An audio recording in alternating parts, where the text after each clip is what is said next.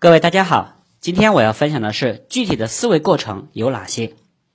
研究思维的过程有三条途径：第一，研究前人的思维过程，从中汲取营养。我们的课本中略去了前人寻找真理的曲折的思维过程，保留的只是通向成功的捷径的思维过程。这对思维科学和发展思维能力有不利的一面，因为这不符合科学发展历史的本来面貌。通过科学史的学习，了解形成科学成果的思维过程，有三点好处：可以学习如何科学的思维，可以加深对所学知识的理解，还可以学习科学家百折不挠的探索和创造的精神。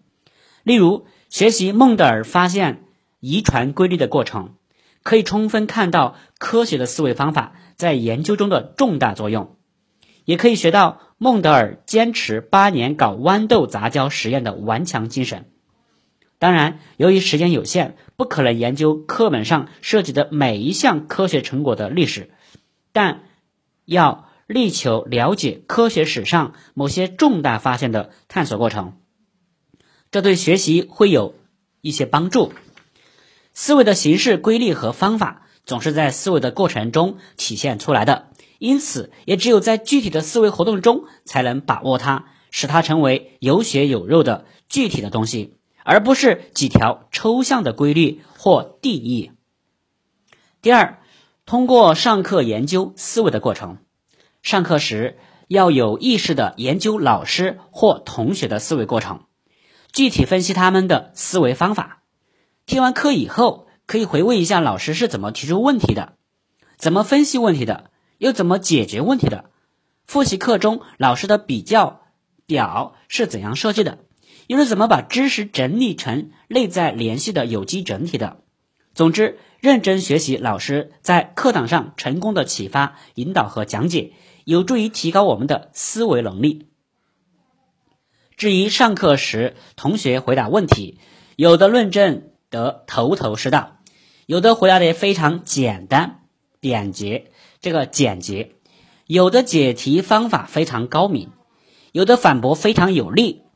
面对这些科学思维的精彩之作，千万不要轻易的放过，要认真的回味一下，想想同学在思维过程中的高明之处在什么地方，从中学习掌握科学的思维方法。第三，回忆自己的思维过程，寻找成功的经验与失败的教训。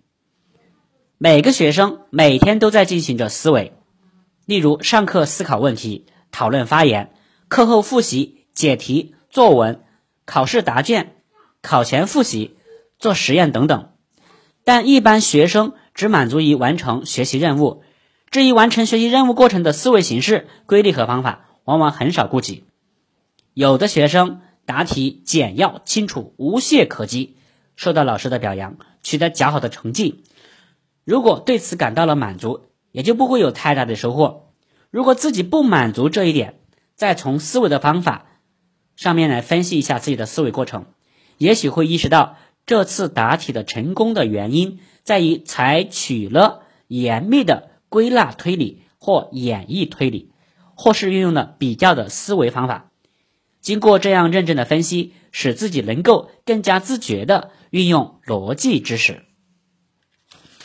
好，所以同学们，我们来总结一下具体的思维过程有哪些？有三条：第一，研究前人的思维过程，从中汲取营养；